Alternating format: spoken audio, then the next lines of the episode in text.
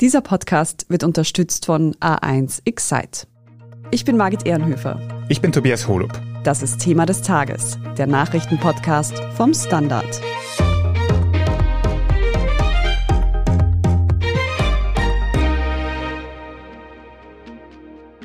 Das Militärbündnis NATO rüstet auf. Von vielen tausenden neuen Soldatinnen bis hin zu ganzen Ländern, die dem Bündnis nun zusätzlich beitreten. Das haben die Mitgliedstaaten bei einem Gipfel, der heute Donnerstag in Madrid zu Ende geht, beschlossen. Ganz reibungslos ist dieser Gipfel aber nicht abgelaufen. Einem Beitritt von Schweden und Finnland etwa hat die Türkei nur unter Bedingungen zugestimmt. Und auch die neuen Bedrohungen, mit denen sich die USA, Kanada und ihre europäischen Bündnispartnerinnen auseinandersetzen müssen, sind vielfältig. Wir sprechen heute darüber, was genau bei dem NATO-Gipfel herausgekommen ist. Wir fragen nach, ob der Beitritt von Schweden und Finnland zu teuer erkauft wurde. Und wir besprechen, welche langfristigen Folgen das Aufrüsten des Westens haben könnte.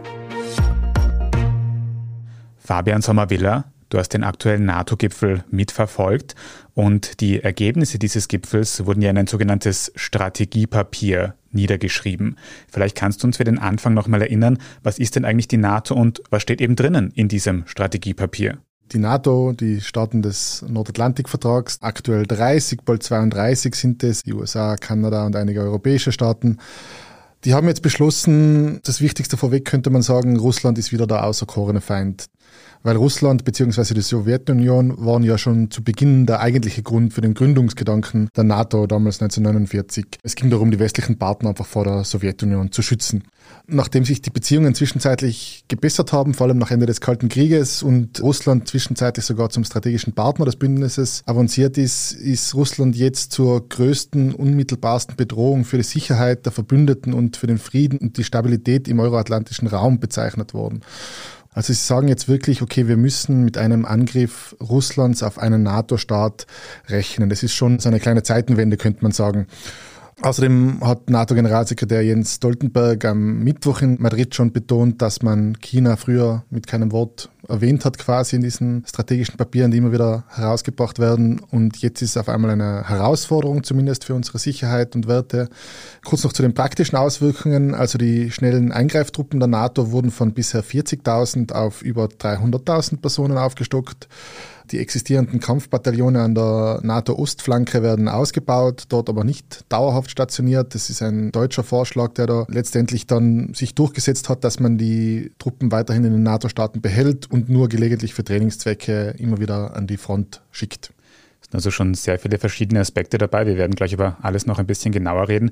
Was mich jetzt gleich angesprungen hat, du hast gesagt, die Anzahl von gewissen NATO-SoldatInnen soll von 40.000 auf 300.000 aufgestockt werden. Wie massiv ist das im Verhältnis? Ja, das ist schon ein deutliches Zeichen, kann man sagen. Man darf sich jetzt nicht vorstellen, dass da jetzt hunderttausende neue Soldaten und Soldatinnen eingestellt oder eingezogen werden. Es ist so, dass diese schnelle Eingreiftruppe, die schraubt einfach ihre Bereitschaft hoch. Also man könnte sagen, die sind jetzt falls es krachen sollte, schneller einsetzbar. Und es ist prinzipiell ja schon mal keine schlechte Sache, sage ich mal, wenn man sich jetzt verteidigen möchte. Aber es wird schon auch grundsätzlich mehr investiert, es wird aufgerüstet. Und Generalsekretär Jens Stoltenberg hat ja auch nochmal betont, dass diese zwei Prozent, die alle Staaten, die in der NATO sind, verpflichtet sind, in ihre Verteidigung zu stecken, dass dies eher als Untergrenze gesehen werden soll und nicht als Obergrenze. Bislang haben ja sehr viele Staaten das nicht erreicht mit den großen Budgets, die in den letzten Wochen und Monaten verabschiedet worden sind. In vielen Staaten könnten sehr viel mehr Staaten dieser zwei Prozent Hürde deutlich näher rücken. Was auch noch wichtig ist zum Thema Aufrüstung, man muss einfach sagen, die USA rüsten in Europa tatsächlich auf. Die Truppen in Europa werden von 80.000 auf 100.000 Personen aufgestockt. Es werden zwei neue Geschwader von F-35 Tarnkappenflugzeugen in Großbritannien stationiert. Südlich von Spanien werden zwei Zerstörer, also Schiffe der USA positioniert und die Luftabwehr wird in Deutschland und in Italien verstärkt. Und auch in Polen wird eine permanente Brigade mit einem Hauptquartier aufgebaut. Also die USA machen schon auch einiges und sie rüsten Europa etwas widerwillig, aber schon dezidiert wieder auf. Ein großer Grund für dieses Aufrüsten ist Russland. Erik Frei, du analysierst für den Standard laufend die Außenpolitik. Sind wir jetzt wieder mittendrin in einem West-Ost-Konflikt? Also wir sind sicher in einem West Russland-Konflikt, den es ja schon seit vielen, vielen Jahren gibt. Es war eigentlich eine sehr kurze Zeitspanne, das Ende des Kalten Krieges und diese Zeit der wirklichen Entspannung, späte 80er, frühe 90er Jahre, noch in den Jelzin-Jahren, wo man sagen konnte, es gibt keinen Konflikt, sondern eine Partnerschaft und eigentlich relativ bald nach Putins Präsidentschaft hat sich nach und nach der Konfliktcharakter dieser beiden Seiten verschärft. Durch den ersten Ukraine-Krieg 2014 dann war es schon ganz klar, dass man nicht mehr von Partnern reden kann. Und jetzt wurde dieser Konflikt hier auch in diesem Strategiepapier ganz, ganz deutlich ausgesprochen und gesagt, ja, Russland ist kein Partner, Russland ist eine Bedrohung, es ist unsere Aufgabe, Russland einzudämmen, zu schwächen und zu verhindern, dass Russland eine Gefahr für seine Nachbarstaaten und ganz besonders auch für NATO-Mitgliedstaaten sein kann. Das heißt, wir müssen auch damit rechnen, dass diese Beziehung jetzt auf die nächsten Jahrzehnte lang so angespannt bleiben könnte. Sie könnten absolut so angespannt bleiben, wenn sich in Russland nichts ändert, und das ist derzeit auch nicht zu sehen, was aber nicht heißt, dass es zu einem heißen Krieg kommen muss. Es gibt jetzt leider einen in der Ukraine, für den der Westen nichts kann, der wurde von Russland angezettelt. Und wir haben auch schon vorher Jahrzehnte des Kalten Krieges erlebt. Und in dieser Zeit gab es auch immer Gespräche, Verhandlungen und Diplomatie. Also es ist nie nur eine einseitige, wir sind Freunde oder wir sind Feind. In dem Fall ist man Feind, aber versucht trotzdem im Dialog, im Gespräch zu bleiben. Und es gibt noch eine weitere Folge der angespannten Lage zwischen Russland und dem Westen.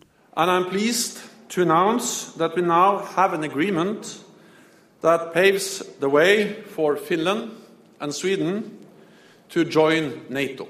Wir haben gerade Jens Stoltenberg, den NATO-Generalsekretär, gehört, der eben sagt, dass in Reaktion auf den Ukraine-Krieg Schweden und Finnland jetzt der NATO beitreten wollen. Fabian, kannst du uns nochmal daran erinnern, wie ist es denn dazu gekommen?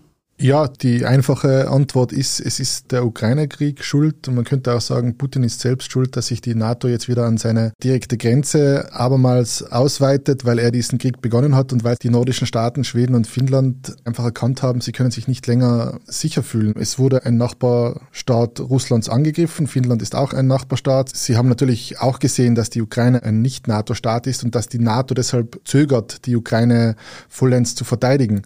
Die NATO sagt aber gleichzeitig, und das haben sie jetzt am Gipfel wieder betont, dass sie jeden Quadratmeter von NATO-Boden verteidigen werden. Also die Schweden und die Finnen haben dieses Unsicherheitsgefühl, könnte man sagen.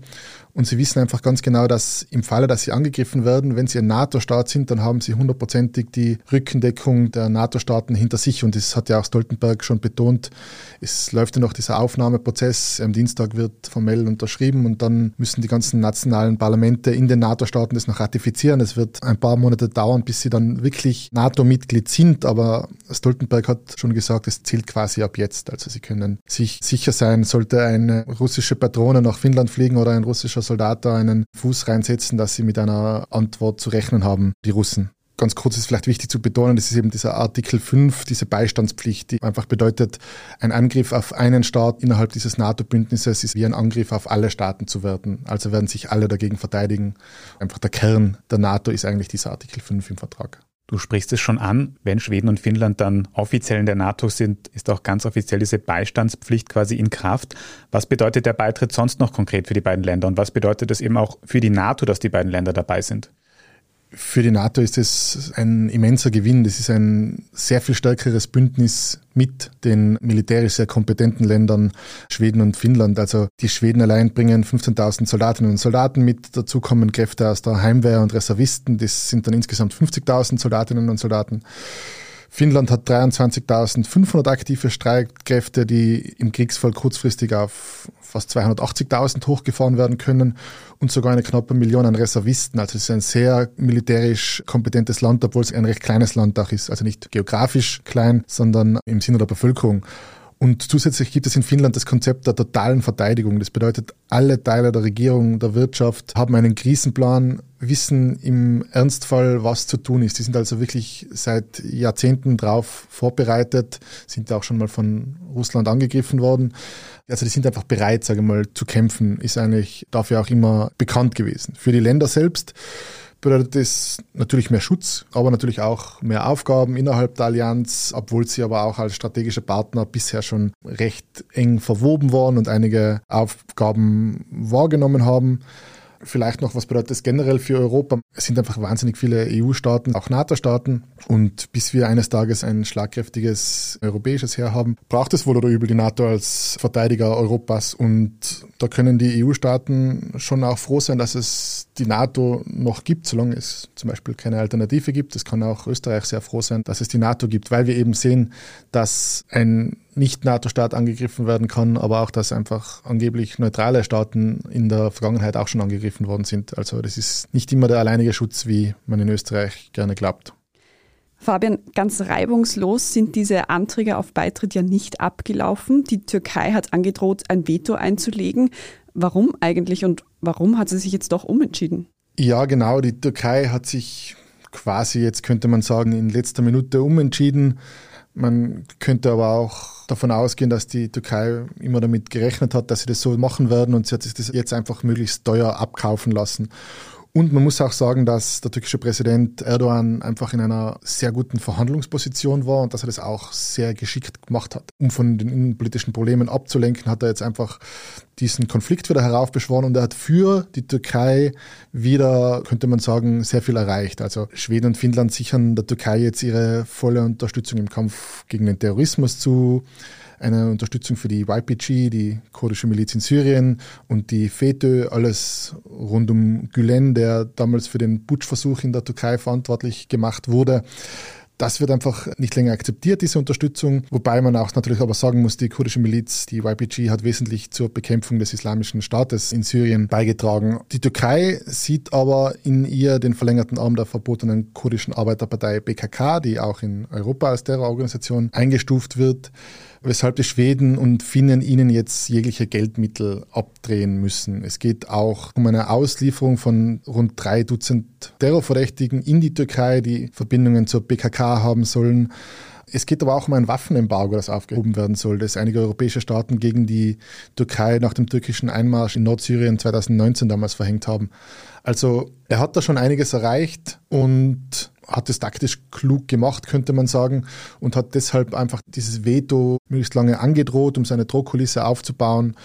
Meine persönliche Einschätzung war jetzt, dass das noch fallen wird. Ich habe mir nicht gedacht, dass er das Veto wirklich durchzieht, aber ich war schon auch klar, dass er sich das abkaufen lässt. Ja. Was bei der Türkei aber auch interessant ist, die war ja in den letzten Jahren immer wieder so ein Störfaktor, könnte man sagen, für die Verteidigungsallianz. Es war immer wieder die Forderung gegeben, haut's doch endlich die Türkei aus diesem Bündnis heraus. Die haben offensichtlich kein wirkliches Interesse, mit uns zusammenzuarbeiten. Das Interessante ist aber, niemand kann die Türkei aus der NATO rauswerfen. Es ist nicht vorgesehen, dass andere Staaten einen einzelnen Staat ausschließen können. Nur die Türkei kann von sich aus selber die NATO verlassen. Das ist halt schon auch eine sehr gute Verhandlungsposition, wenn man einfach sagt, okay, die Beschlüsse müssen einstimmig gefasst werden.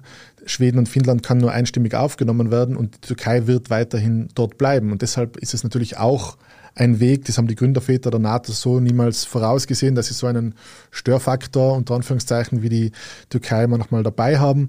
Das ist sicher auch mit ein Grund, warum er in dieser strategisch guten Position war, um sich das teuer abkaufen zu lassen, diese beiden NATO-Beitritte, oder dass er eben sein angedrohtes Veto nicht wahr macht.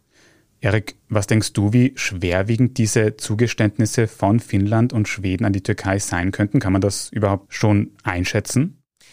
Kann man nicht, weil sie nicht so offen ausgesprochen wurden. Und ganz ehrlich kann ich mir nicht vorstellen, dass die sehr schwerwiegend sind, weil das, was ja die Türkei vor allem von Schweden will, ist, dass sie mit einer Härte gegen kurdische Aktivisten vorgehen, denen irgendwo eine Nähe zur PKK gesehen oder auch nur angedichtet wird. Schweden und Finnland sind Rechtsstaaten, die werden das einfach nicht tun. Sie können das gar nicht tun. Das kann ja auch nicht die Regierung anordnen und die Gerichte würden dem sicher nicht folgen. Ich glaube, dass da auch einiges hier für den innenpolitischen Konsum gesagt und gefordert wurde. Die Türkei hat eingelenkt, behauptet, die andere Seite hätte eingelenkt hat daraufhin Forderungen gestellt, die Auslieferung von glaub, 33 Aktivisten, zu der es wahrscheinlich nicht kommen wird. Und sobald einmal Schweden und Finnland in der NATO drinnen sind, verliert die Türkei auch dieses Druckmittel. Außer wenn sie etwas vertraglich unterzeichnet hätten, hat die Türkei danach nicht mehr viel Möglichkeiten, hier viel zu erreichen. Ich denke mir, die größeren Zugeständnisse waren auf der militärischen Seite, Waffenlieferungen von den USA. Aber auch das ist vielleicht weniger ein starkes Zugeständnis, als es ausschaut. Es ging ja darum, dass ja die Türkei in den vergangenen Jahren sich Russland angenähert hat, indem es auch russische Waffensysteme gekauft hat. Und wenn die USA gewisse Waffensysteme jetzt wieder liefern, was sie zuvor gestoppt haben, hängt das wohl auch damit zusammen, dass die Türkei sagt, naja, Russland kann doch nicht so ein guter Freund sein. Mit diesem Russland können wir nicht beste Verbündete sein. So vielleicht doch eine kleine positive Seite, wenn sich die Türkei da von Russland entfernt und an die NATO annähert. Was genau die Türkei jetzt von Schweden und Finnland noch erwartet, werden wir vielleicht in den nächsten Wochen noch genauer sehen. Was wir aber jetzt gleich besprechen werden, ist, warum der österreichische Bundeskanzler Karl Nehammer vor kurzem auch mit dem türkischen Präsidenten gesprochen hat. Nach einer kurzen Pause bleiben Sie dran. Das Feeling, wenn es dein Sommer ist. Einfach genießen, einfach richtig frei sein. So frei und ungebunden wie der Tarif A1 Simple Excite S mit 20 GB Datenvolumen um 16,90 Euro. Ganz ohne Aktivierungsentgelt und Mindestvertragsdauer. Aber mit 50 Euro Bonus auf das Grundentgelt. Jährliche Servicepauschale 34,90 Euro. Jetzt du im A1 Giganetz. Erik, wir haben gerade schon über die Türkei gesprochen. Im Zuge des NATO-Gipfels hat zuletzt auch der österreichische Bundeskanzler Karl Nehammer mit dem türkischen Präsidenten Erdogan gesprochen. Zuvor hat es ja lange keine bilateralen Gespräche gegeben. Warum eigentlich nicht? Ja, das ist eine sehr, sehr interessante Entwicklung. Vergessen wir nicht, jahrelang wurde die Türkei in Österreich von ÖVP und FPÖ wirklich als Feindbild gesehen. Die Beziehungen waren eingefroren. Und das hatte wahrscheinlich auch in Österreich starke innenpolitische Motive. Es ging dieser Widerstand, das laute Aufschreien gegen jede Art von Annäherung mit der EU, die ohnehin nicht geschehen ist. Aber Österreich hat sich hier als antitürkisch positioniert. Und offenbar, das wurde auch vom früheren Bundeskanzler Sebastian Kurz stark getragen, der sehr gerne so populär und Symbolpolitik betrieben hat.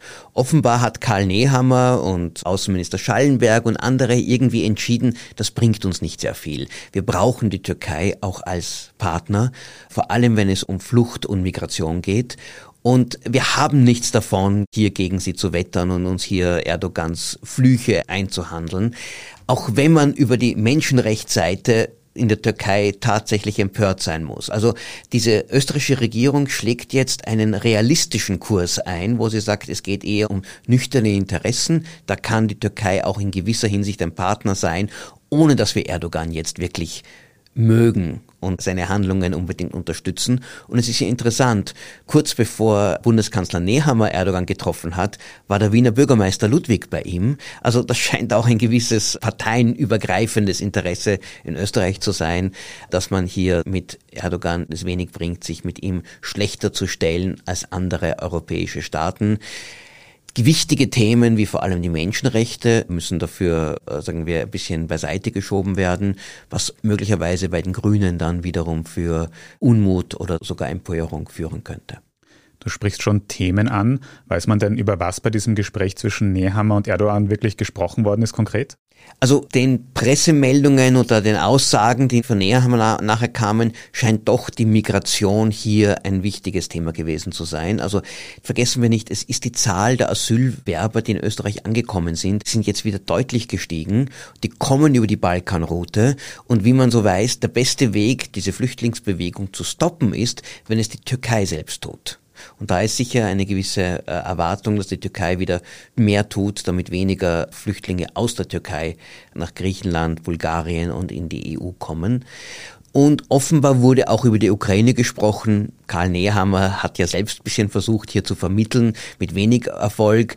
Vielleicht hat er eingesehen, er selbst kann hier nichts tun, aber die Türkei gilt als der beste oder fast als der einzige Vermittler zwischen der Ukraine und Russland.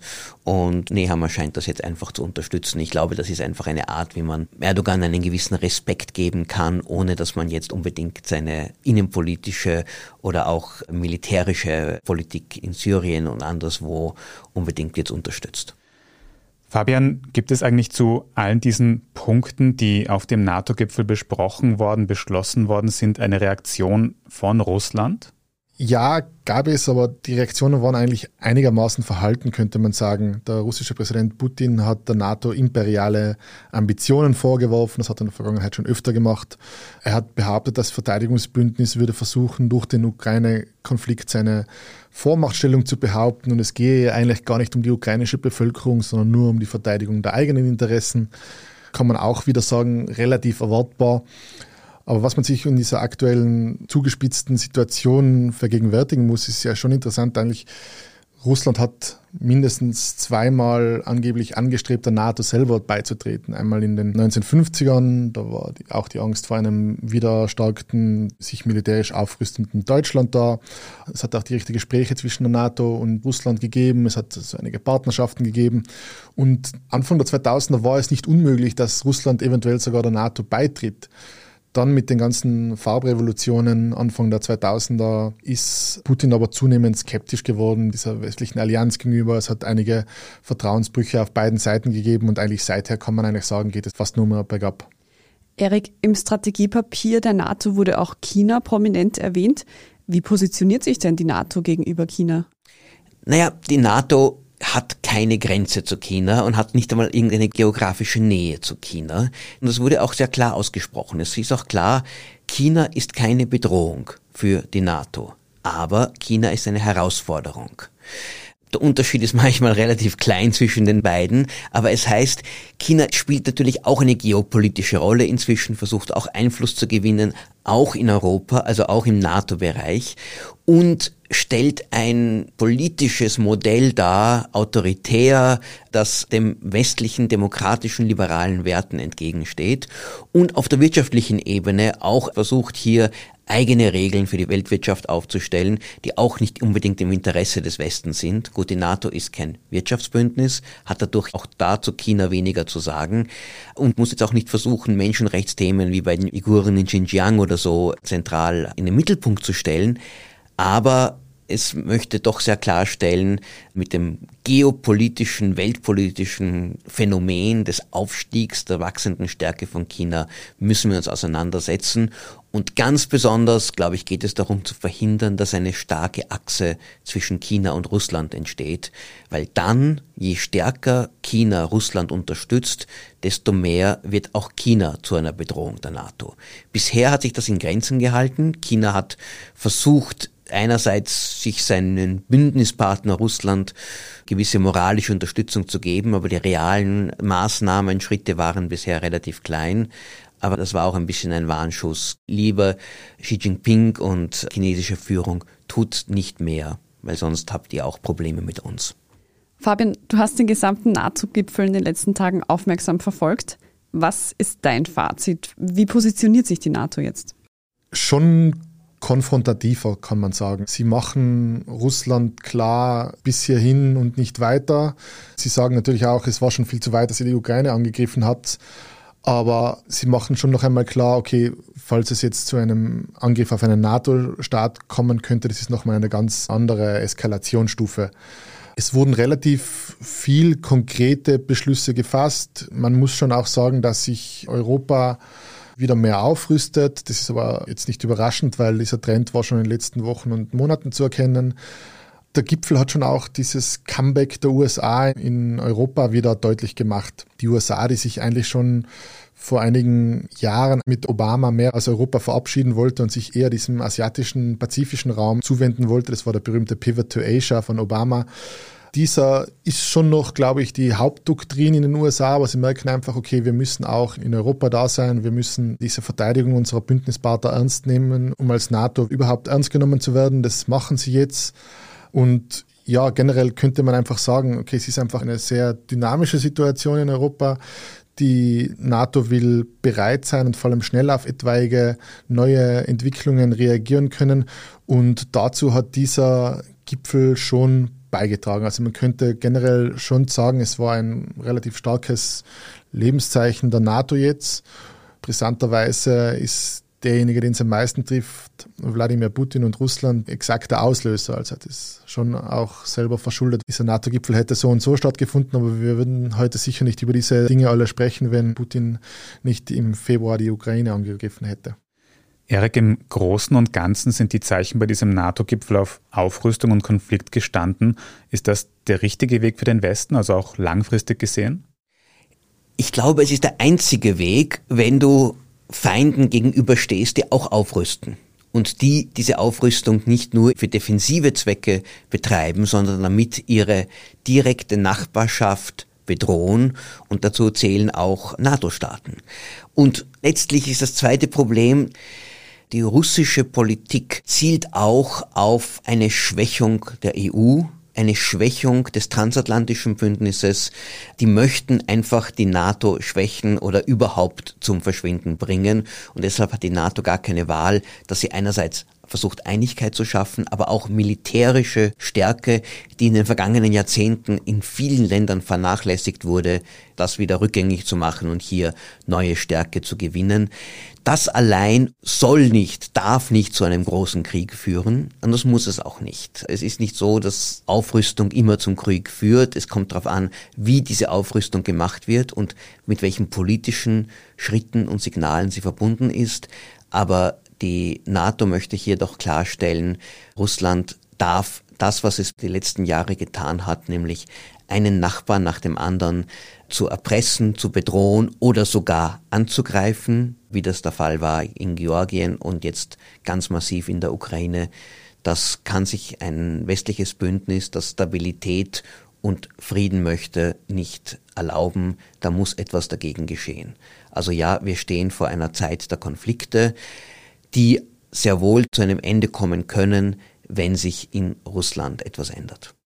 Fürs Erste demonstriert die NATO Einigkeit und Stärke, wie du gesagt hast. Wir werden sehen, wie das alles in die Praxis umgesetzt wird und wie Russland auch reagiert in den nächsten Monaten und Jahren. Vielen Dank für diese Einschätzung, Erik Frei und Fabian Sommervilla. Sehr gerne. Sehr gerne, danke. Wir sprechen jetzt in den Meldungen gleich noch über die Folgen des Terroranschlags in Frankreich von 2015. Wenn Sie unsere journalistische Arbeit bis dahin unterstützen möchten, dann können Sie das zum Beispiel tun, indem Sie ein Standard-Abo kaufen. Wenn Sie unseren Podcast über Apple Podcasts hören, können Sie dort auch ein Premium-Abo kaufen. Jetzt aber dranbleiben, wir sind gleich zurück. Das Feeling, wenn es dein Sommer ist. Einfach genießen, einfach richtig frei sein. So frei und ungebunden wie der Tarif A1 Simple Excite S mit 20 GB Datenvolumen um 16,90 Euro. Ganz ohne Aktivierungsentgelt und Mindestvertragsdauer. Aber mit 50 Euro Bonus auf das Grundentgelt. Jährliche Servicepauschale 34,90 Euro. Jetzt du im A1 Giganetz. Und hier ist, was Sie heute sonst noch wissen müssen. Erstens. Der Prozess um den Terroranschlag in Paris im November 2015 ist zu Ende gegangen. Der einzige überlebende Haupttäter muss lebenslang ins Gefängnis, ohne Aussicht auf vorzeitige Entlassung. Auch weitere Mittäter wurden zu mehrjährigen Haftstrafen verurteilt. Das Dschihadistenkommando hatte auf Pariser Bistroterrassen und in der Konzerthalle Bataclan 130 Menschen ermordet. 400 weitere Personen wurden verletzt. Zweitens, in Kärnten laufen die Aufräumarbeiten nach schweren Unwettern, die Murenabgänge und Überschwemmungen verursacht haben. Besonders stark betroffen sind die Gemeinden Treffen und Ariach, wo heute Donnerstag hunderte Feuerwehrleute sowie das Bundesheer im Einsatz waren. Der Fokus liegt im Moment darauf, die wichtigste Infrastruktur wiederherzustellen und die teilweise in den Häusern eingeschlossene Bevölkerung zu versorgen. Ein Mann ist bei den Unwettern ums Leben gekommen, ein weiterer Vermisster wurde dagegen lebend geborgen. Auch in Oberösterreich und Salzburg haben die verheerenden Unwetter Schäden angerichtet. Und drittens, das Coronavirus kann vermutlich von Katzen auf Menschen übertragen werden. Eine Studie beschreibt nun einen Fall in Thailand, bei dem sich eine Tierärztin wohl bei einer infizierten Hauskatze angesteckt hat. Die Katze habe das Virus vermutlich von ihren Besitzern bekommen und während einer Untersuchung die Tierärztin angenießt. Trotz Handschuhen und Maske hätte sich diese daraufhin infiziert. Der Fall ereignete sich schon im August 2021 und ist die erste dokumentierte Übertragung von SARS-CoV-2 von Katze zu Mensch, also eher eine Ausnahme. Also vielleicht auch ein bisschen vorsichtig sein, wenn die eigene Katze das nächste Mal niest, aber große Sorgen muss man sich, glaube ich, nicht machen. Alles weitere zu dieser Geschichte und zum aktuellen Weltgeschehen lesen Sie auf der Standard.at. Falls Sie Feedback haben, schicken Sie es gerne an podcast.derstandard.at. Und wenn Ihnen diese Folge von Thema des Tages gefallen hat, dann abonnieren Sie uns doch auf Ihrer liebsten Podcast-Plattform. Bei der Gelegenheit können Sie dann gerne auch eine gute Bewertung dort lassen. Das hilft uns wirklich sehr. Ich bin Tobias Holub. Ich bin Margit Ehrenhöfer. Vielen Dank fürs Zuhören und bis zum nächsten Mal.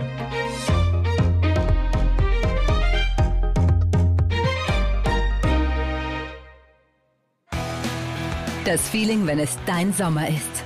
Einfach genießen, einfach richtig frei sein. So frei und ungebunden wie der Tarif A1 Simple Excite S mit 20 GB Datenvolumen um 16,90 Euro. Ganz ohne Aktivierungsentgelt und Mindestvertragsdauer. Aber mit 50 Euro Bonus auf das Grundentgelt. Jährliche Servicepauschale 34,90 Euro. Jetzt du im A1 Giganetz.